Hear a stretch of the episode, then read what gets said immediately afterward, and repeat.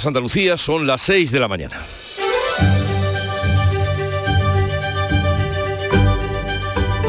Despierta tu mente, descubre la realidad. En Canal Sur Radio, La mañana de Andalucía con Jesús Vigorra.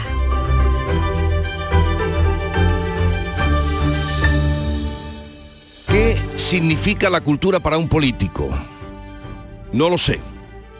Pero sospecho que los políticos la utilizan más como arma arrojadiza que como forma de vida, como una actitud ante la vida, ante los problemas de la vida y las trascendencias de la vida. La alegría, la pena, la muerte, el gozo. Cultura es la forma que tiene un pueblo de considerar esos grandes problemas. En cambio, sobre los años 90 comenzó a mal utilizarse la palabra cultura aplicada a conceptos que nada tienen que ver con lo que la palabra representa. Y oíamos cultura del pelotazo, cultura del botellón, cultura de la droga, cultura de la mandanga. Pues nada tiene que ver los comportamientos degradantes del ser humano con el cultivo del conocimiento, que es lo que significa la palabra. Y ahí hasta llegar a la cultura de la violación, que la ministra de Igualdad lanzó sobre sus adversarios en el Congreso y se montó ayer la marimorena. Después de los reproches del PP y del PSOE y de algunos otros diputados, la ministra y sus acólitos argumentan que es un concepto feminista, pudiera ser, pero un concepto mal planteado y en este caso mal utilizado por la ministra Inés Montero y lo peor, mantenido y no enmendado a pesar de que la presidenta del Congreso, Merichel Batet, le pidiera corregir tal expresión. O sea, lo contrario justamente de lo que la cultura representa, pero ver la realidad cuesta y a veces entenderla mucho más. En Canal Sur Radio, la mañana de Andalucía con Jesús Vigorra. Noticias. ¿Qué les vamos a contar con Francisco Ramón? Paco, buenos días. Muy buenos días, Jesús. Y comencemos por el tiempo. Pues hoy tenemos cielos nubosos o cubiertos y con posibilidad de lluvias por la mañana en las provincias occidentales y ya por la tarde también habrá esa posibilidad de lluvias en el tercio oriental. No se descartan chubascos localmente fuertes en el litoral atlántico, totalmente eh, localizados en la provincia de Cádiz. Las temperaturas eh, con poco cambio en general, máximas en descenso en la vertiente mediterránea, vientos variables o flojos.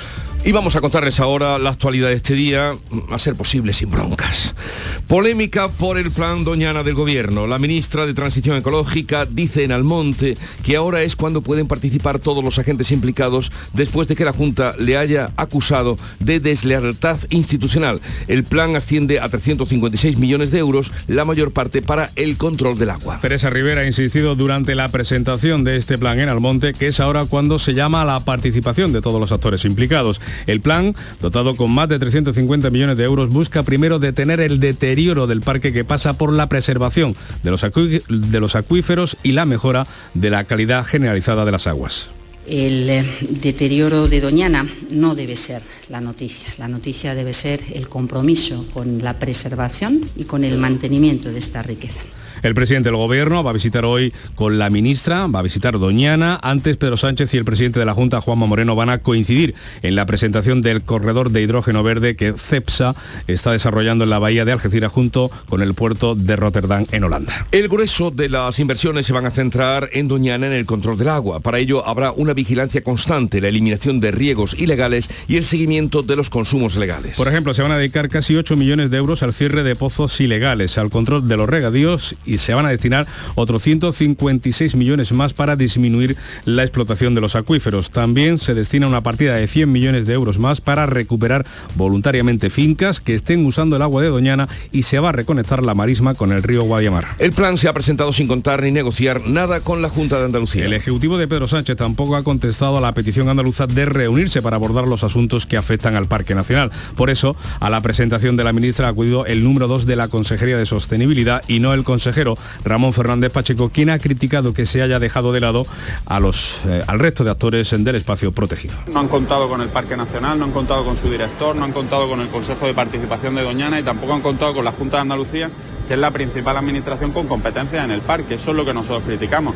Pero resulta que también el PSOE de Huelva se ausentó en bloque ayer en el acto de presentación en Almonte del marco de actuaciones del Gobierno Central. Y no es el único frente que tiene abierto el Ministerio de Transición Ecológica en Andalucía. Los regantes de la zona de Levante y la Almanzora de Almería irán a los tribunales si el Gobierno sigue adelante con el aumento del caudal ecológico en el trasvase del Tajo Segura. El Consejo Nacional del Agua ha aumentado de 6 a 8 hectómetros y medio el caudal mínimo ecológico del trasvase Tajo Segura.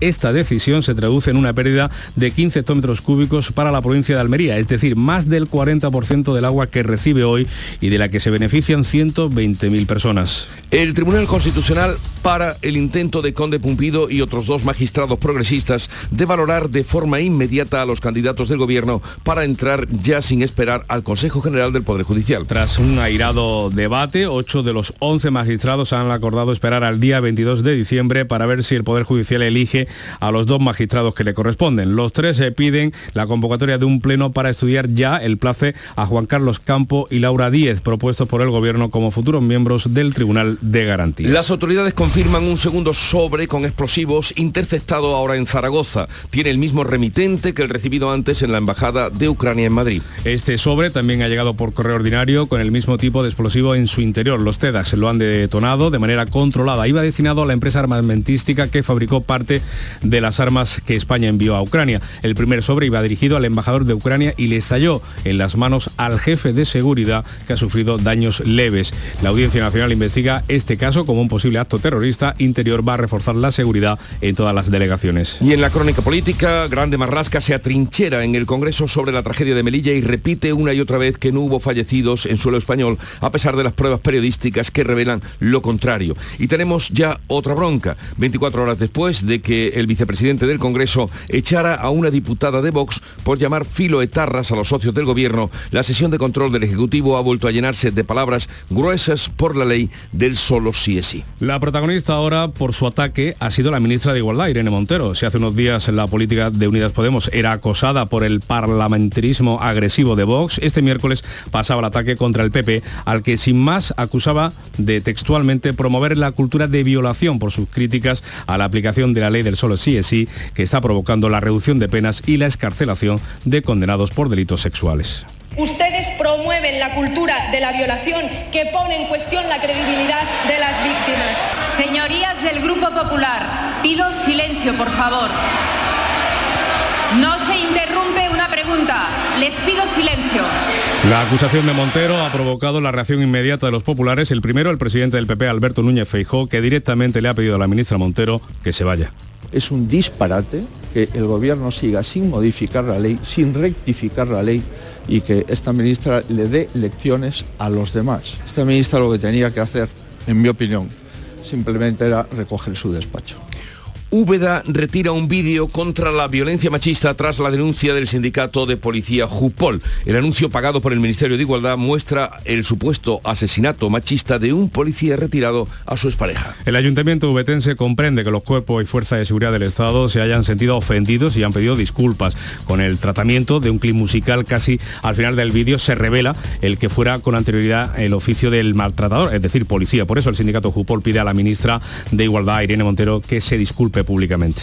España es el país de la OCDE donde más ha crecido la presión fiscal en la última década, solo por detrás de Eslovaquia y Corea del Sur. Entre 2010 y 2021 el peso de los impuestos y cotizaciones sociales sobre la economía ha crecido más de 7 puntos hasta el 38,4% de la riqueza nacional. El repunte ha sido especialmente notable a raíz de la pandemia. Durante este periodo los impuestos más han crecido en nuestro país el triple que la media de la OCDE. La inflación se modera en la zona euro al igual que en España, aunque todavía se mantiene en la zona euro en el 10%. El incremento de precios se ha reducido seis décimas respecto a octubre, aunque todavía se sitúa en un nivel muy alto. Esta ralentización en la subida de los precios es la primera en la zona euro eh, en 17 meses y es consecuencia fundamentalmente de la caída de los precios de la energía. España hoy es el país con, de la eurozona con una menor tasa de inflación. La UNESCO ha incluido el toque manual de las campanas de Utrera, como se hace ahí, como patrimonio cultural inmaterial de la humanidad. La localidad sevillana culmina así un camino iniciado hace ocho años en el que han confluido varios municipios españoles. Se trata de una forma de voltear las campanas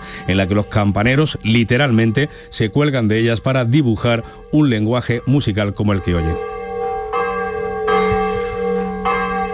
Toda una exhibición de los campaneros. Deportes. España buscará esta noche sellar sin sustos su billete para los octavos de final del Mundial. Los de Luis Enrique confían en sumar su segunda victoria en Qatar ante Japón y garantizarse el primer puesto. Hoy se prevén novedades en el 11. Tenemos también nuevos cruces de octavos. Polonia-Francia, Argentina contra Australia. Así viene el día, vamos a ver cómo lo cuentan los periódicos que ha repasado, leído y resumido para ustedes. Jorge González, buenos días. ¿Qué tal Jesús? Muy buenos días. Comenzamos este repaso de la prensa del día con el país. Marlasca se enroca en su versión de la tragedia de Melilla. También en este periódico España registra en noviembre el IPC más bajo de la eurozona, un 6,6% frente al 10%. En el mundo, el PSOE y los afines a Díaz reniegan ahora de Montero y atentado con una carta bomba contra el embajador ucraniano en la vanguardia. Los partidos se abonan a la bronca en el Congreso para ganar, una, para ganar cuota preelectoral.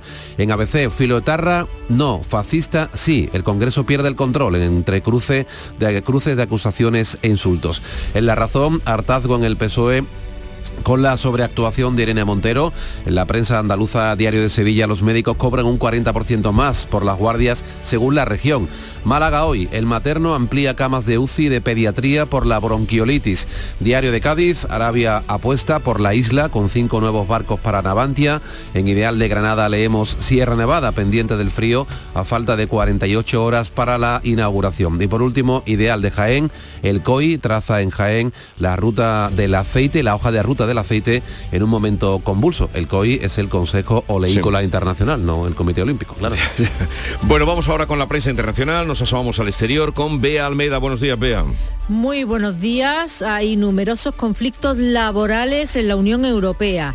El británico Daily Telegraph encabeza con las huelgas. Gran Bretaña se enfrenta a un parón industrial todos los días hasta la Navidad. Se sumarán los trabajadores ferroviarios, enfermeras, maestros, guardias de seguridad y examinadores de autoescuela. El francés Le Figaro, huelga de médicos.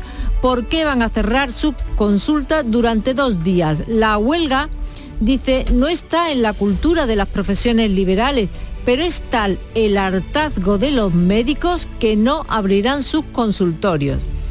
Noticia... Pues, pues casi como aquí. Pues sí. como aquí. Noticia económica en el Washington Post, los precios de la gasolina en Estados Unidos caen a medida que cae la demanda en todo el mundo. Han vuelto al nivel que tenían antes de que Rusia invadiera Ucrania. Del Mundial, así reacciona la prensa de los países ganadores. Después hay 35, vemos los perdedores. El diario australiano de Sydney Morning Herald. Australia derrota a Dinamarca y le espera un choque con la Argentina de Lionel Messi. Clarín, Argentina jugó su mejor partido y derrotó a Polonia. Polonia perdió, pero pasó. La Gaceta Wisborka dice, Polonia pendía de un hilo y el hilo no se rompió. Entre exclamaciones, un milagro en Qatar, seguimos jugando en la Copa. Y Francia perdió y también pasó. Dice Le Monde que esta es la historia de un partido que la selección de Francia, ya clasificada, ni necesitaba ni quería ganar especialmente.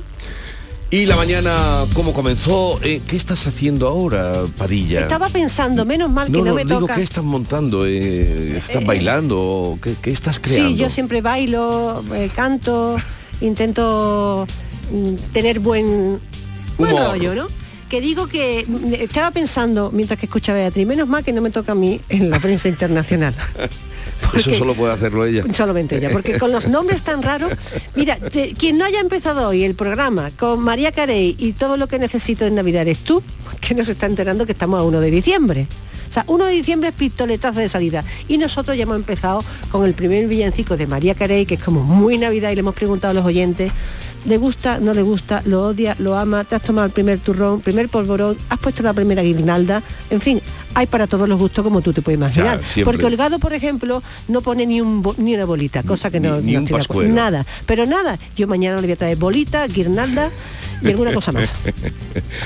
Comenzó 1 de diciembre con la alegría y el entusiasmo del Club de los Primeros y Charo Padilla. Y la agenda que tenemos para hoy, Ana Giralde, buenos días. Buenos días Jesús, importantes citas hoy. El Congreso de, celebra un pleno extraordinario esta tarde para debatir las enmiendas a la totalidad de PP, Vox, Ciudadanos y Junts per Cat a la proposición de ley que plantea sustituir el delito de sedición por el de desórdenes públicos agravados, por cierto que va a coincidir con el partido España-Japón. Por otra parte, los senadores y diputados del PP se concentrarán a las puertas del Congreso de los Diputados para pedir la dimisión de la ministra de Igualdad, Irene Montero. También hay otra reunión importante. Sindicatos y patronal se vuelven a reunir con la Seguridad Social en la mesa de diálogo para la reforma de las pensiones después de que el ministro planteara un aumento del periodo de cómputo de 25 a 30 años. Aquí en Andalucía, Comisiones Obreras ha anunciado una campaña de movilizaciones con concentraciones provinciales en centros de salud desde este jueves hasta mediados de enero. Presionan a la Junta para que negocie un plan renove para hacer frente a las jubilaciones y también mejores condiciones laborales de los profesionales. Hoy es el Día Mundial del SIDA y numerosos actos por toda la geografía española y andaluza. Las actrices Blanca Portillo y Dora Navas van a dar a conocer los nominados de los Goya 2023 y de vuelta aquí en Andalucía, en Sevilla, hay una muestra importante. El Museo de Bellas Artes de Sevilla va a inaugurar la muestra temporal Arte de Renacimiento en Sevilla. 34 obras que llegan de varios museos, del Museo del Prado, catedrales de Sevilla y de Burgos.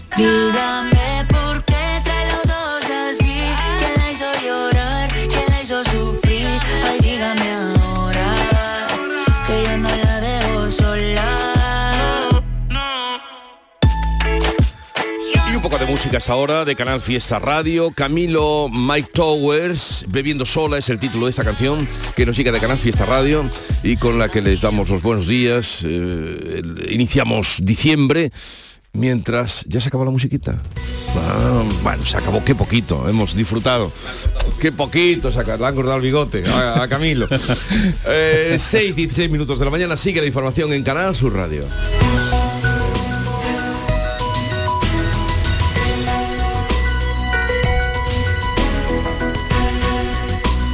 La mañana de Andalucía. Aquel 4 de diciembre los andaluces alzamos una sola voz. Hoy nos sigue uniendo una manera única de defender lo nuestro. Este 4 de diciembre, inunda las calles de blanco y verde. Iza nuestra bandera. Fíjala como foto de perfil o cuélgala en tu balcón. Siente el orgullo de ser como somos, allá donde estés. Este 4 de diciembre, lleva Andalucía por bandera. Junta de Andalucía. Hay un lugar mágico donde se juntan tradición, cultura y arte. El Museo de Belén es más grande del mundo. Ven, no te lo puedes perder. Te esperamos donde el Belén se hace arte. Museo Internacional de Arte Belenista en Mollina, Málaga. La mañana de Andalucía en Canal Sur Radio. Noticias con Francisco Ramón. 6 y 18 minutos de la mañana, seguimos eh, en directo, les contamos esa polémica por el plan Doñana del Gobierno. La ministra de Transición Ecológica ha dicho en Almonte que ahora es cuando le toca el turno a los agentes implicados en la conservación del parque para participar en cómo se distribuye ese plan dotado con 356 millones de euros, la mayor parte para el control de agua. No asistieron a esa puesta de largo, a esa presentación del plan, ni la Junta de Andalucía, que mandó a, una segunda fila de su administración, ni tampoco los principales alcaldes socialistas del condado. Teresa Rivera ha insistido durante la presentación del plan en Almonte que es ahora cuando se llama la participación de todos los actores implicados. El plan, dotado con más de 350 millones de euros, busca primero detener el deterioro del parque que pasa por la preservación de acuíferos y la mejora de la calidad de las aguas. El eh, deterioro de Doñana no debe ser la noticia. La noticia debe ser el compromiso con la preservación y con el mantenimiento de esta riqueza. Pero también contempla nuevos yacimientos de empleo para la sostenibilidad económica en la zona. Reforzar las medidas de apoyo para impulsar alternativas socioeconómicas, empleo verde, bioeconomía en esta zona. El presidente del Gobierno visitará hoy con la ministra Doñana, también antes Pedro Sánchez y el presidente de la Junta, Juanma Moreno, coincidirán en la presentación del corredor de hidrógeno verde que CESA va a desarrollar en la bahía de Algeciras junto con el puerto de Rotterdam. Pues el grueso de esas inversiones en Doñana se van a centrar en el control del agua, habrá una vigilancia constante, se eliminarán los riegos ilegales que queden y se hará un seguimiento especial de los consumos. Se dedicarán casi 8 millones de euros al cierre de pozos ilegales, al control de los regadíos y destinarán 156 más a disminuir la explotación de acuíferos. Además, se destina una partida de 100 millones de euros para recuperar voluntariamente fincas que estén usando el agua de Doñana y reconectará la marisma con el río Guadiama. Más asuntos. No se ha negociado nada con la Junta de Andalucía, es lo que se dice desde el Ejecutivo andaluz, eh, que además, eh, pues como decimos, ha enviado un segundo nivel de representación. El Ejecutivo de Pedro Sánchez tampoco ha contestado a la petición de Andalucía de reunirse para abordar este y otros asuntos que afectan al Parque Nacional. La respuesta de la Junta ha sido enviar a la presentación de la, ministra al número 2 de la Consejería de Sostenibilidad y no al consejero. Ramón Fernández Pacheco critica también que haya dejado fuera al resto de actores del espacio protegido. No han contado con el Parque Nacional, no han contado con su director, no han contado con el Consejo de Participación de Doñana y tampoco han contado con la Junta de Andalucía que es la principal administración con competencia en el parque. Eso es lo que nosotros criticamos. Pues ante la situación política generada por el gobierno con el parque, con ese plan Doñana, el presidente del Consejo de Participación del Espacio Natural, Miguel Delibes, ha hecho un llamamiento a trabajar todos juntos. El biólogo ha pedido consenso a las partes implicadas en la protección de Doñana. El gobierno, la Junta, los ayuntamientos y los agricultores, a todos, y ha llamado a huir de los salvadores. Pues lamento que una parte solo, que es el Ministerio, proponga un plan. Es decir, en Doñana tenemos que huir de los salvadores. Todos los problemas complejos requieren soluciones complejas que nos involucren a todos.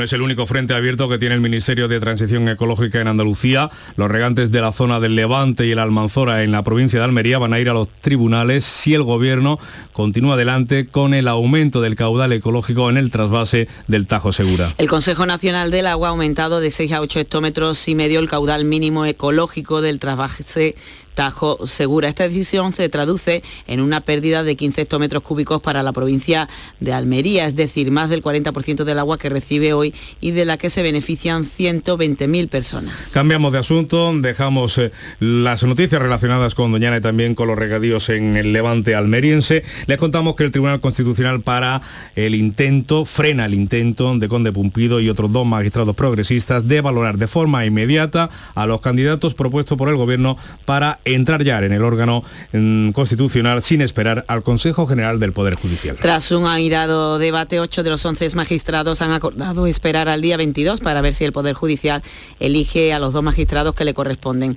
Los tres piden la convocatoria de un pleno para estudiar el placet a Juan Carlos Campo y Laura Díez Bueso, propuestos por el Gobierno como futuros miembros del Tribunal de Garantía sin esperar al Consejo General del Poder Judicial. Ocho magistrados, todos conservador, los conservadores, más los progresistas Juan Antonio Sciol y María Luisa Balaguer han votado en contra de esta iniciativa, se han mostrado partidarios de esperar a que estén los cuatro nombres sobre la mesa. Pues el líder del Partido Popular, Alberto Núñez Feijó, ha anunciado que su formación va a informar a Europa de lo que califica como un intento de control del gobierno del Tribunal Constitucional y ha mostrado su preocupación por la deriva del Ejecutivo de Pedro Sánchez. El gobierno y su único objetivo es controlar las instituciones las instituciones del Estado. Se está poniendo en riesgo las bases constitucionales de nuestro país sobre el papel de la independencia judicial en las democracias europeas, Hungría puede convertirse en el primer socio de la Unión al que Bruselas le retira los fondos comunitarios por incumplir con la separación de poderes. La Comisión Europea considera insuficientes los avances del gobierno de Víctor Orbán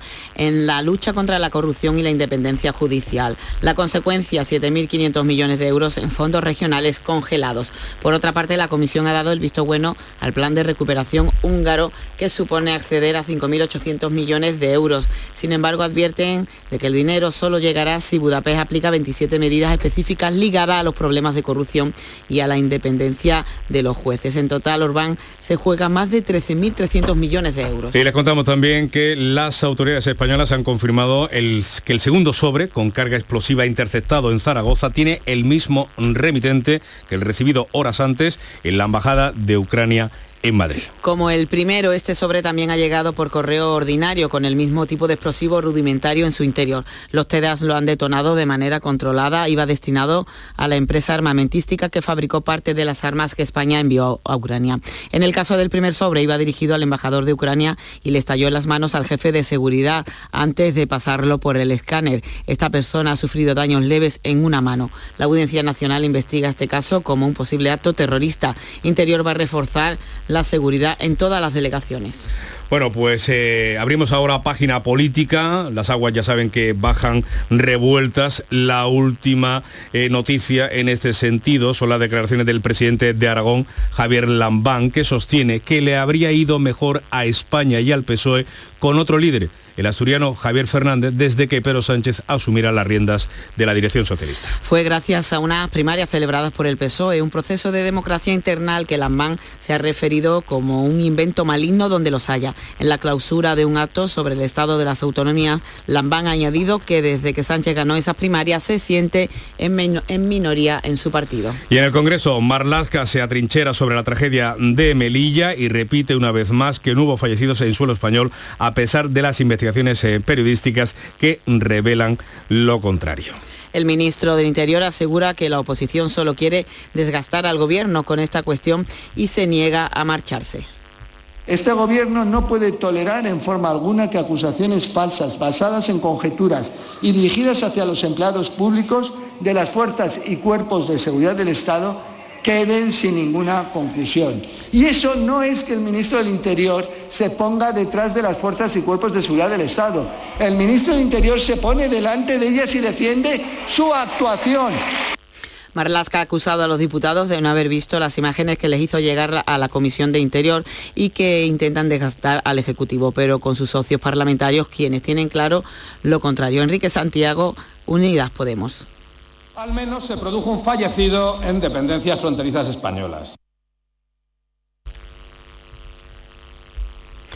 El PP quiere que la dimisión del ministro Ana Belén Vázquez. Las mentiras en democracia se pagan con dimisiones. Así que, por respeto a la Guardia Civil, por respeto a, a, quienes perdieron la vida en la valla de Melilla y por respeto a España y a nuestra democracia, váyase, señor Marlaska. Arlasca espera los resultados de la investigación abierta por la Fiscalía. Pues menos de 24 horas después de que el vicepresidente del Congreso echara a una diputada andaluza de Vox por llamar filoetarras a los socios parlamentarios del Gobierno, la sesión de control al Ejecutivo ha vuelto a llenarse de palabras gruesas, ahora por la ley del solo sí es sí. La protagonista ahora por su ataque ha sido la ministra de Igualdad, Irene Montero. Si hace unos días la política de Unidad Podemos era acosada por el parlamentarismo agresivo de Vox, este miércoles pasado pasaba al ataque contra el PP, al que sin más acusaba textualmente de promover la cultura de la violación por sus críticas a la aplicación de la ley del solo sí es sí, que está provocando la reducción de penas y la escarcelación de condenados por delitos sexuales. Ustedes promueven la cultura de la violación que pone en cuestión la credibilidad de las víctimas.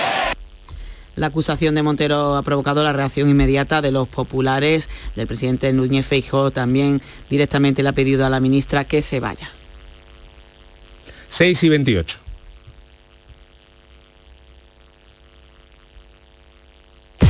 La mañana de Andalucía. En Navidad todos deseamos lo mejor para los nuestros. Desde 1953, la Logroñesa me ofrece el mejor mazapán. Un sabor único, artesano y tradicional. Pero como no solo de mazapán vive el hombre, ahora también tienen turrón blando y torta imperial. Mazapanes de Montoro la Logroñesa. La Navidad en su mesa.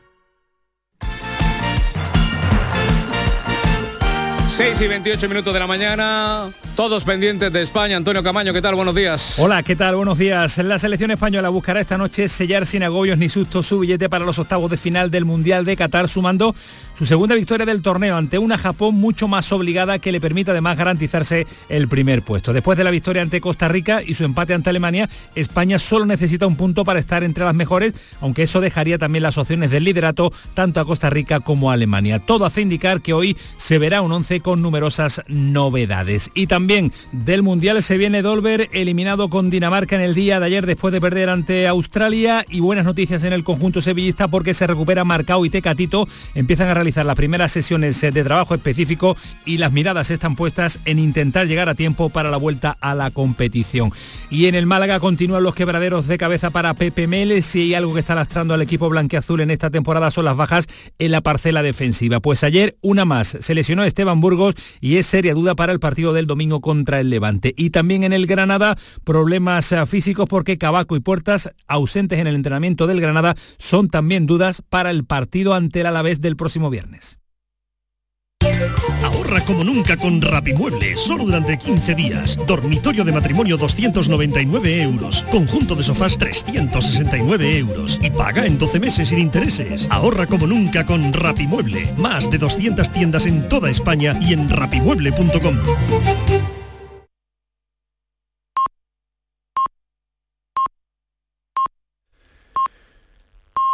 Andalucía son ya las seis y media de la mañana. La mañana de Andalucía con Jesús Vigorra.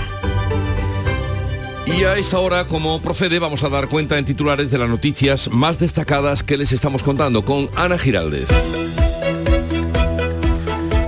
Polémica por el plan del gobierno de 356 millones de euros para el control del agua en Doñana. La ministra Teresa Rivera asegura que es ahora cuando se llama a la participación de todos los actores implicados después de que la Junta la haya acusado de deslealtad institucional. Hoy visitará el parque junto a Pedro Sánchez. Las autoridades confirman un segundo sobre con explosivos interceptado en Zaragoza y con el mismo remitente que el recibido en la Embajada de Ucrania en Madrid. Los TEDAS lo han detonado de manera controlada. Iba destinado a la empresa armamentística que fabricó parte de las armas que España envió a Ucrania. Marlaska mantiene su versión sobre la tragedia de Melilla y repite una vez más que no hubo fallecidos en suelo español. El ministro del Interior asegura que la oposición solo quiere desgastar al gobierno con esta cuestión y se niega a marcharse tal y como le pide desde la oposición.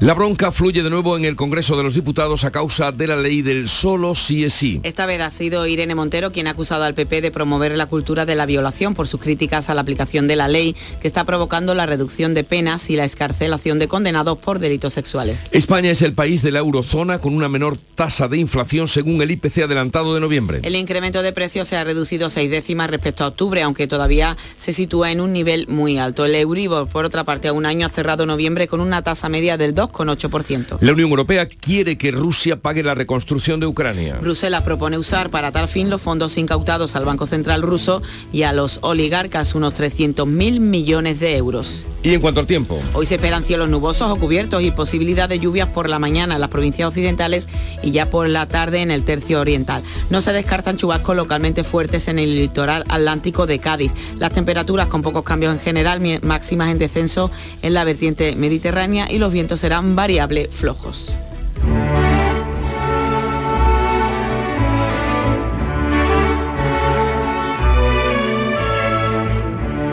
Sánchez visitará el Parque de Doñana hoy acompañado de la ministra de la Transición Ecológica, Teresa Rivera, que ayer anunció una importante inversión para recuperar el agua. El tempranillo se pregunta, como Miguel Delibes, ¿quién salvará a Doñana? Tempranillo de Doñana. Dios te salve, Doñana. Viene el gobierno a arreglarte las aguas. Señor, qué miedo. Pobre marisma, qué problema más gordo se le avecina. En Doñana mandarán las manos que están más lejos. Si el parque fuera persona, no se fiaría ni un pelo. Las que saben de Doñana son la gente del terreno, que llevan toda la vida con lo malo y con lo bueno.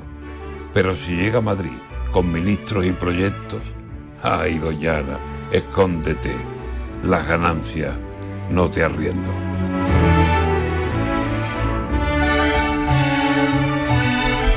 Antonio García Barbeito que volverá al filo de las 10 de la mañana con los romances perversos hoy dedicados al lenguaje del Congreso.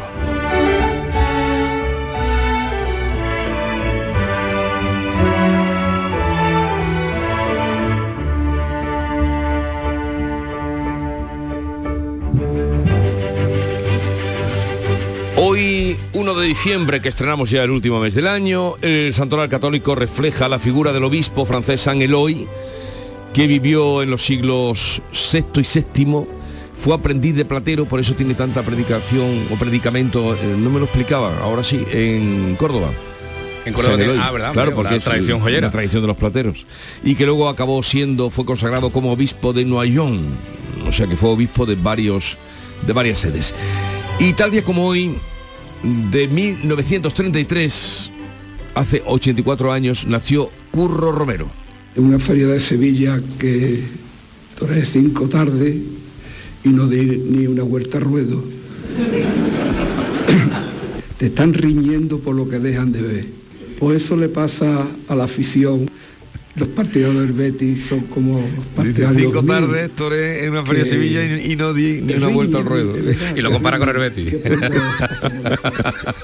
Bueno, tal día como hoy, de 1977, se suprimió en España la censura cinematográfica. Fíjense ustedes, eso fue antes de ayer. 1977. Y hoy la cita la hemos traído de esas cosas que dice Curro, eh, y es eh, así.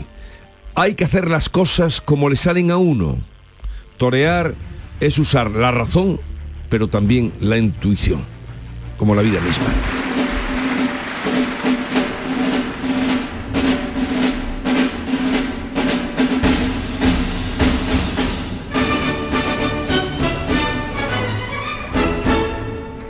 Y queda justamente un mes para que oigamos esto, la marcha Radesky. Año nuevo. En pijama y, y, en fin, en nuestra casa con el, cada uno como esté. Con la resaca, ¿no? Cada Como Dios uno- le dé a entender. Una fría mañana de un 22 de diciembre, Ángel, el lotero de un pueblo de León, dejó de forma anónima un décimo en el buzón de un amigo, junto a una nota que decía, para la familia Rodríguez Lozano, feliz Navidad. Solo cuatro horas más tarde, los niños de San Ildefonso cantaban el mismo número que Ángel había dejado en el buzón de su amigo. Un sorteo extraordinario lleno de historias extraordinarias. 22 de diciembre, Lotería de Navidad. Loterías te recuerda que juegues con responsabilidad y solo si eres mayor de edad. La mañana de Andalucía con Jesús Vigorra te invita a conocer este viernes toda la actualidad y los datos de las pequeñas y medianas empresas de Andalucía con el balance de este 2022 y las perspectivas de 2023. La mañana de Andalucía con Jesús Vigorra. Este viernes, edición especial con la Federación Nacional de Asociaciones de Trabajadores Autónomos, ATA, con la colaboración de ATA Andalucía.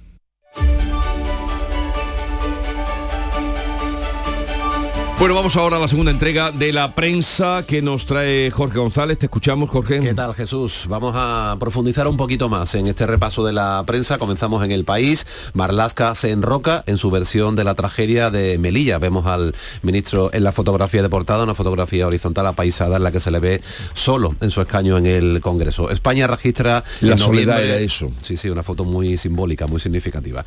España registra en noviembre el IPC más bajo de la eurozona, un 6,6% frente al 10%. En el mundo, el PSOE y los afines a Díaz reniegan ahora de Montero. Fotografía de portada en este diario para Irene Montero eh, de pie durante una de sus intervenciones ayer en el Congreso. También una foto bueno, muy escogida porque se la ve con las manos en alto y un- una cara así con un ictus un poco como de enfado o sin el poco.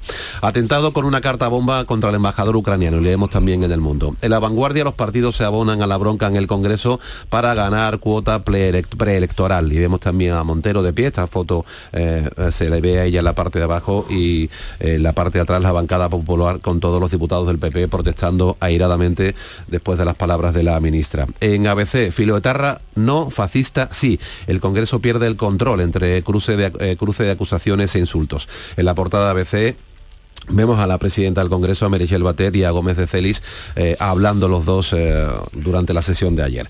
En la razón, hartazgo en el PSOE, eh, con la sobreactuación de Irene Montero. Estamos con la prensa andaluza. En Diario de Sevilla, por ejemplo, los médicos cobran un 40% más por las guardias según la región y patinetes y bicis no podrán circular por la avenida en Navidad. La fotografía de portada de muchos diarios andaluces tiene que ver con lo ocurrido ayer en el Congreso, con esos debates un tanto airados. En el ideal, ideal de Granada, Sierra Nevada pendiente del frío a falta de 48 horas para la inauguración con fotografía de portada de una máquina quita nieves eh, amontonando nieve y en el fondo se ve que bueno, falta nieve, no está todavía ni mucho menos todo cubierto. Diario de Cádiz, eh, Arabia apuesta por la isla con cinco nuevos barcos para Navantia, la factoría de San Fernando y una saudí se van a repartir la construcción de los buques. En Ideal de Almería, la huelga de letrados de justicia paraliza casi 200 juicios en dos días. En el Málaga hoy. El materno amplía camas de UCI de pediatría por la bronquiolitis. Fotografía de portada para la protesta de los médicos andaluces que reclaman un rescate para la primaria. Y terminamos con Ideal de Jaén, el COI traza en Jaén la hoja de ruta del aceite en un momento convulso también y habla de que Marlasca se atrinchera en el Congreso asediado por la polémica de la valla. Pues vamos ahora a la segunda entrega también de la prensa internacional. Ve Almeda. A ver si os suena esto el francés Le Figaro. Insultos e intimidaciones. En la Asamblea, que es nuestro, el equivalente a nuestro Congreso, crece el odio entre diputados. Las sesiones tormentosas se multiplican y los diputados a veces están cerca de llegar a las manos. Bueno, aquí sí no suena. Por fortuna. Falta lo de las manos. Falta de las manos y ojalá. ya saldremos las televisiones coreanas, las televisiones asiáticas, que es donde hemos copiado. Esperemos que no llegue. Bueno, más prensa francesa, Le Monde, crisis de la pediatría. Señor presidente, su silencio es ensordecedor. Este es el oxímoron por excelencia, el, silencio ensordecedor o atronador, ¿no? Así comienza la carta de 10.000 sanitarios a Emmanuel Macron, alertando de la situación de los hospitales ante la, ante la epidemia de bronquiolitis. Lo llaman a intervenir sin demora. ¿Encuentras alguna información sobre las cartas bomba de Madrid, las que se han recibido en Madrid y Zaragoza? La prensa ucraniana la recoge, el diario KP, la explosión en la Embajada de Ucrania en Madrid es considerada por las autoridades españolas atentado terrorista. El embajador dijo que debido a la guerra están preparados para cualquier incidente, provocación o ataque. En la rusa no lo encuentro, pero sí te leo una noticia económica que veo en el diario Isvestia y que muestra que la economía no va tan bien como la pinta Putin. En Rusia, uno de cada dos centros comerciales puede ir a la quiebra. Uno de cada dos está bajo amenaza de bancarrota. 200 ya están a la venta. ¿Y qué asunto es ese que abre hoy toda la prensa, toda la prensa británica? Pues mira, que ha dimitido Lady Susan Hussey miembro principal de la Casa Real. Esta señora, madrina del príncipe Williams, eh, le preguntó insistentemente a la jefa de una organización benéfica negra que de dónde era. Y aunque le contestó que era británica, siguió preguntando y preguntando. Pero realmente, ¿de dónde vienes tú? Soy, soy británica. Me refiero a tu nacionalidad, británica. Pero, ¿de dónde viene tu gente? Mi gente son británicos. Pero, ¿de qué parte de África son originarios? Y así siguió la conversación. El Daily Mail describe el incidente, desastre real, los demás hablan de inaceptable actitud racista. Y, Pero es que bueno, no saber el mestizaje que hay, no, no salen a la calle, o no ven cuando salen a la calle.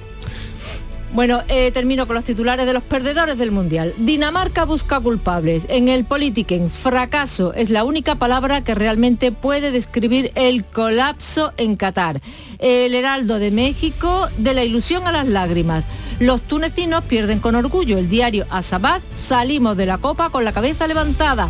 Los de Arabia Saudí, parcos en palabras. Nuestro equipo perdió, ya está. Y termino echando una mirada a los japoneses el Nihon Keisai Shimbun, Shimbun, periódico en japonés. ¿eh? España es una selección que sabe correr. Tenemos que vencer a España. Japón aguanta y aguanta para quitarle el balón a España. Pues a partir de las, de las 8 de esta noche se verá. El 6.43 sigue ahora la información en Canal Sur Radio.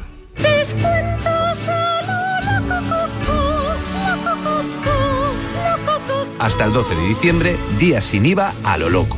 Conforama. Este mundial se juega en Oriente Próximo. Y este jueves además nos preparamos para el lejano Oriente. Porque este jueves en Qatar toca pasar a octavo. Jugamos ante Japón y queremos disfrutar del fútbol contigo en la gran jugada de Canal Sur Radio. Vívelo con nosotros desde las 7 de la tarde con Jesús Marco. Canal Sur Radio en modo mundial. Con el patrocinio de Agua Sierra Cazorla y Centro Comercial Lago. La tarde de Canal Sur Radio con Mariló Maldonado tiene las mejores historias y las más emocionantes. Un programa para disfrutar de la tarde, cercano, pendiente de la actualidad, con un café con humor. Te escucho en tu radio. La tarde de Canal Sur Radio con Mariló Maldonado. De lunes a viernes a las 3 de la tarde. Más Andalucía, más Canal Sur Radio. La mañana de Andalucía en Canal Sur Radio. Noticias con Francisco Ramón.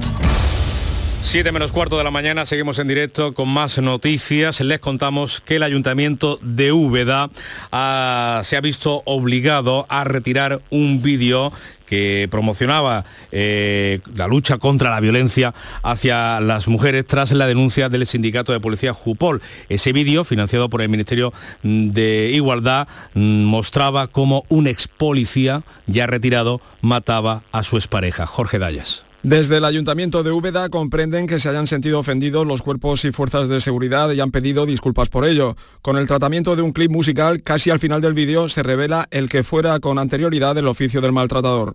Se ve que ese día tenía el momento buscado, sacó del bolsillo su arma, de policía recién retirado, apuntando sin miedo en el pecho, abriendo fuego sonaron disparos, ella cayendo hacia el suelo, viendo su vida y su sueño truncado. El sindicato Jupol ha mostrado su más enérgica repulsa por lo que consideran una nueva falta de respeto del Gobierno de España hacia la Policía Nacional. Piden que la ministra Irene Montero se disculpe públicamente. Pues de otra parte, ese ministerio, el de Igualdad, ha ordenado retirar el cartel publicitario de una mujer en bikini expuesto en la localidad leonesa de Molina Seca para publicitar un vino de una bodega mm, del Bierzo. Se trata de la etiqueta del vino Demasiado Corazón, de la bodega Almázcara Majara. El Ministerio de Irene Montero considera que esa ilustración de la botella hecha por el artista catalán Josep Moscardó cosifica a la mujer. La bodega ha respondido al Ministerio que comparte la labor que desempeña, pero que la etiqueta no pretende sexualizar sus vinos, sino que tiene una intencionalidad artística que relaciona obra con autor con sus productos. Por supuesto, niega la bodega que se humille a la mujer. Y desde hoy están prohibidos los anuncios de muñecas y cocinitas solo con niñas en televisión. Hoy entra en vigor el Código Deontológico sobre la publicidad no sexista de juguetes que obliga a que los anuncios sean mixtos. Cambiamos de asunto, abrimos página económica en este caso para hablar de Unicaja. La fundación de la entidad malagueña, máximo accionista de Unicaja Banco, quiere cambiar a sus cuatro consejeros por la pérdida de confianza. Estos son afines al expresidente Braulio Medel y según informa el Diario Sur, tienen claro que no van a irse. Son Petra Mateos, Manuel Muela, Teresa Sáez y Juan Fraile. Los cuatro defienden que no van a dejar el consejo de la quinta entidad financiera del país a mitad de mandato. A los cuatro, la Fundación le critica o les critica su papel en la absorción de Unicaja Banco de eh, Liberbank. Más asuntos económicos. España es el país de la OCDE donde más ha crecido la presión fiscal en la última década, solo por detrás de Eslovaquia y Corea del Sur. Un repunte que ha sido especialmente notable a raíz de la pandemia. España es el sexto país de la OCDE en el que los impuestos han crecido más, el triple que la media durante este periodo. Y la, la, inflación se modera en la zona euro, al igual que en España, aunque todavía se mantiene en el 10%. El incremento de precios se ha reducido seis décimas respecto a octubre, aunque todavía se sitúa en un nivel muy alto. Esta ralentización en la subida de los precios es la primera en la zona euro en los últimos 17 meses y consecuencia directamente de la caída de los precios de la energía. La vicepresidenta económica, Nadia Calviño, ha destacado que nuestro país es hoy el de la eurozona con una menor tasa de inflación, el 6,8% según el IPC adelantado de noviembre. Es una buena noticia y esperamos que en 2023 continuemos en esta senda descendente de la inflación que será importante para seguir teniendo un crecimiento fuerte y sostenido como el que España viene teniendo hasta este momento. Pues en esa lucha con la inflación, la Reserva Federal de Estados Unidos ha adelantado que las subidas de tipos podrían ralentizarse ya este mes de eh, diciembre. El presidente Jerome Powell ha insinuado que el próximo aumento será de medio punto en lugar del 0,75% como los que se han, probado, se han aprobado en los últimos meses. Es demasiado pronto para declarar vencida la inflación, pero si las tendencias actuales continúan, los precios deberían presionar la inflación general a la baja en los próximos meses. Y ya que hablamos de tipo, les contamos que el Euribor a un año ha cerrado noviembre con una tasa media del 2,8%. De la actualidad laboral, el presidente de la Junta, Juanma Moreno, se ha comprometido a que antes de que acabe este año, el 5% de la contratación de la Administración Autonómica será para personas con discapacidad. Lo hace cuando el próximo sábado se va a cumplir, eh, se celebra el Día Internacional de las Personas con Discapacidad. Y eso es algo que lo que estamos poniéndonos muy serio y donde vamos a ser muy rigurosos para que eh, esa ley y ese 5% pues evidentemente se cumpla definitivamente para hacer posible la incorporación laboral de, decenas, de cientos de personas que pueden aportar muchísimo a la administración pública y a la función pública y que son fundamentales en este acto. Y les contamos también que 50 personas eh, de origen magrebí han llegado esta madrugada al puerto granadino de Motril. Los ha rescatado Salvamento Marítimo y la Guardia Civil de un pequeño barco pesquero. Son todos varones y puede haber varios menores entre ellos, como es habitual, los está atendiendo Cruz Roja en la dársena del puerto granadino. Así llegamos a las 7 menos 10 de la mañana, es el tiempo de la información local la más cercana en Canal Sur Radio y Radio Andalucía Información.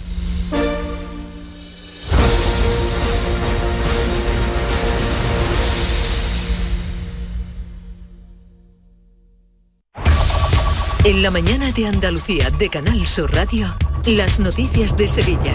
Con Pilar González. Hola, buenos días. Hoy vamos a conocer la programación de Navidad de este año en la ciudad. El encendido, como saben, será el lunes. También hoy se abre en la Candelaria un punto de vacunación de gripe sin cita. Y estaremos en Utrera, donde se celebra que la UNESCO haya reconocido como Patrimonio de la Humanidad el toque manual de campanas. Enseguida los detalles, antes el tiempo. La DGT está pidiendo precaución al volante por lluvia generalizada. Se esperan además más a lo largo de la mañana, más intensas en el Bajo Guadalquivir. El viento sopla flojo y las temperaturas mínimas suben y las máximas bajan ligeramente. Está previsto alcanzar 15 grados en Lebrija, 16 en Morón y Sevilla, 18 en Écija. A esta hora, 11 grados en la capital. Porque realizar una obra eficaz y eficiente en Sevilla es posible. Revesan. Contamos y trabajamos con arquitectos, administradores de fincas y para particulares, llevando a cabo sus proyectos con la calidad y seriedad que nos caracteriza. Contáctenos en revesan.es. Revesan, transformando Sevilla. Film Symphony Orchestra presenta Krypton, un impresionante espectáculo musical basado en las bandas sonoras de tus héroes y superhéroes favoritos. Superman, Spider-Man, Capitán América, Iron Man, El Último Moicano, Braveheart y muchas más. 18 de diciembre, Fibes. Krypton, ya a la venta en filmsymphony.es. Las noticias de Sevilla.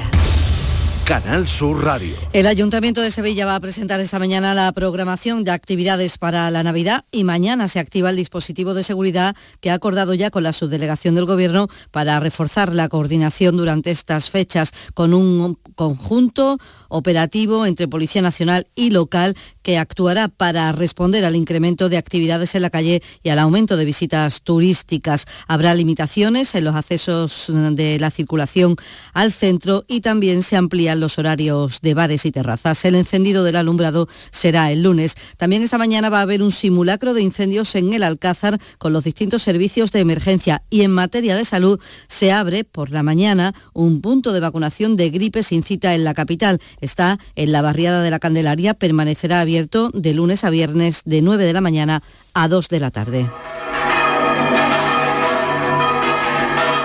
Y esto que oye son las campanas de Utrera y es que la UNESCO ha declarado el toque manual de campanas español Patrimonio Cultural Inmaterial de la Humanidad. Reconoce la tradición que se mantiene en Utrera y culmina así un camino iniciado en el 2014 y en el que han confluido varios municipios españoles. El alcalde de Utrera, José María Villalobos, se ha mostrado muy satisfecho por haber conseguido esto y además ha destacado la pericia de estos campaneros. Hace falta ser muy valiente, tener mucha pericia, tenerle mucho cariño a las campanas, saber muy bien lo que se está haciendo, porque no sé, pues, son realmente arriesgados los toques que practican, lo que supone poner una campana en balanza y lo espectacular que es, ¿no? Lo llamativo que es y, el riesgo que supone, porque al final se quedan sobre la campana y suspendido en el vacío, ¿no?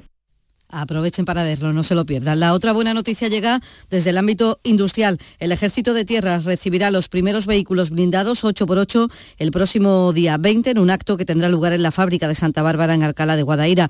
Lo ha anunciado la secretaria de Estado de Defensa, Amparo Barcárcel, en la Comisión de Presupuestos en respuesta a las críticas del portavoz del PP por el reparto desigual de las cuentas de defensa del año que viene. Son irreales y, si me permite, catastrofistas. Afortunadamente no se van a cumplir lo que sí se va a cumplir es la entrega de eh, los primeros VCR 8x8 en eh, Alcalá de Guadaira al Ejército de Tierra el próximo día 20 de diciembre. En tribunales, el fiscal ha retirado los cargos contra el que fuera primer teniente de alcalde del Ayuntamiento de Sevilla, Antonio Rodrigo Torrijos, y contra el exconcejal José Manuel García en el juicio que se sigue en la Audiencia Nacional por el caso Fito Novos. La decisión del fiscal implica que Torrijos y García serán absueltos, ya que la abogacía del Estado también retiró su acusación. Y la fosa común de Picorreja, en el cementerio de San Fernando, tendrá un osario memorial que recordará a las víctimas de la represión franquista. Los trabajos de sumación concluyen en diciembre y el memorial comenzará a erigirse en enero y estará concluido en verano. El alcalde Antonio Muñoz anuncia además un acto para que la ciudadanía conozca lo que ocurrió allí. Deberíamos de realizar también un gran acto público de participación, de dar a conocer, eh, en fin, lo que estamos haciendo y también lo que queda por hacer. ¿eh? Un gran acto ciudadano. Ya veremos el formato, lo decidiremos entre todos pero creo que es importante les contamos también que una colisión múltiple en la S30 se ha saldado la pasada tarde con cuatro personas heridas, tres coches han chocado y tres hombres de 56, 31 y 24 años han resultado heridos, una persona también de 24 años, todos han sido trasladados al hospital Macarena. Y la policía ha detenido a 12 personas y desmantelado uno de los puntos de venta de drogas más activos de toda la capital, en el barrio de Los Pajaritos. Todos tenían ya antecedentes y están en prisión el líder y su mano derecha. Se han intervenido joyas, documentación, dos coches de alta gama, 80.000 euros, cocaína, hachís, Viagra y tranquimicin. Cuenta la portavoz policial Laura Font que toda esa mercancía estaba bien protegida y oculta. Se realizaron cinco entradas y registros simultáneos. El punto de venta presentaba numerosas medidas de seguridad, como una puerta acorazada con traviesas y varios cerrojos. Los agentes actuantes descubrieron el lugar donde se almacenaba la sustancia en bruto que abastecía el punto de venta, donde se halló la mayor cantidad de droga, siendo el resto de registros en domicilios de integrantes de dicha organización. El sector del taxi agradece el trabajo de los médicos que han salvado la vida del taxista que sufrió un infarto cuando se dirigía al Hospital Virgen del Rocío para llevar a un médico como cliente. Este les realizó maniobras de reanimación y un médico del Centro de Transfusión Sanguínea lo auxilió también con un desfibrilador. El presidente de la Unión Sevillana del Taxi, David Capeló, ha agradecido el trabajo de los médicos y se felicita por el desenlace. No está para él. Afortunadamente, bueno, pues la suerte le, vino de cara, porque en estas cosas siempre hay que quedarse con el vaso medio lleno, no medio vacío. Dentro de esa mala suerte, la enorme fortuna de tener estos profesionales a su disposición en el minuto uno. Esta tarde se celebra en el Prado de San Sebastián la gala navideña de zambombas y poleas a beneficio de la Asociación Española contra el Cáncer. Entre los artistas, el nano de Jerez o el guitarrista nominado a los premios Grammy Joselito Acedo. Se ha montado en el Prado un escenario navideño espectacular, como cuenta el gerente de la asociación, Francisco Vázquez van a hacer ahí un camino de hielo con, árboles, con iluminación y demás, y nos vamos a encontrar como si estuviéramos patinando en el Rockefeller Center o, algo así, vamos, va a ser una cosa muy atractiva, muy novedosa este año y nosotros estamos muy agradecidos a esta empresa que han querido que su gala de inauguración dedicarla a los programas nuestra atención a, a pacientes y de lucha contra el cáncer. Se pueden comprar las entradas allí mismo y los abonados que perderán su silla en la calle Sierpes a partir de la próxima Semana Santa recibirán la comunicación oficial en los próximos días. En total, 1.149 asientos que se, que se ubican correspondientes a la última fila. Dice el presidente del Consejo de Hermandades y Cofradía, Francisco Vélez, que ha sido una decisión difícil. Soy y somos muy conscientes, detrás de cada silla hay una persona hay una familia y hay una circunstancia. La verdad es que la decisión es muy dura. Lo que pasa es que por razones estrictamente de seguridad no nos queda otra opción. Todo el mundo sabe que la calle Serpe se ha convertido en la zona más, más insegura de toda la guerra oficial. 6 y 58. Las noticias que más te interesan las tienes en Canal Sur Sevilla. Y este jueves te llegan desde Tomares, donde queremos que descubras toda la programación navideña de este municipio del Aljarafe sevillano. Canal Sur Mediodía Sevilla. Este jueves a las 12 desde el Auditorio Municipal Rafael de León de Tomares, con la colaboración del Ayuntamiento de Tomares. Los agricultores y ganaderos aseguramos nuestros vehículos, nuestras casas, nuestra salud, pero a veces olvidamos asegurar el fruto de nuestro trabajo. Este año no olvides asegurar tu cosecha o explotación ganadera con las ayudas para seguros agrarios de la Junta de Andalucía. En el campo, trabaja sobre seguro. Infórmate en tu aseguradora. Campaña de información cofinanciada con FEADER. Junta de Andalucía. Deportes, Antonio Camaño, buenos días. Hola, ¿qué tal? Muy buenas. Regresan las buenas noticias para el Sevilla porque ayer regresaron al césped de la ciudad deportiva Marcao y el Tecatito Corona, quienes ya realizan trabajo específico e incluso se atreven a tocar el balón. Un signo inequívoco de que están en la recta final de la recuperación e incluso podría llegar a tiempo para la vuelta a la competición. Muy buenas noticias para el técnico, para San Paolo. Y el Benito Villamarín tendrá una reforma tal y como confirmó Miguel López Catalán. La remodelación comenzará en el verano del año 2024, una construcción que tendrá una duración estimada de entre 18 y 20 meses. Con la envergadura de esta citada obra se presume que el equipo y sus aficionados lógicamente tendrán que mudarse a la Cartuja. En Cultura, el Museo de Bellas Artes de Sevilla coge desde hoy la exposición Arte del Renacimiento en Sevilla, una muestra que cuenta con 34 piezas y comienza el Festival Internacional of Sevilla que reúne a especialistas y referentes del mundo de la creación y la cultura digital con charlas, talleres y conferencias. A esta hora 6 grados en Estepa, 7 en Cazalla, 11 en Sevilla.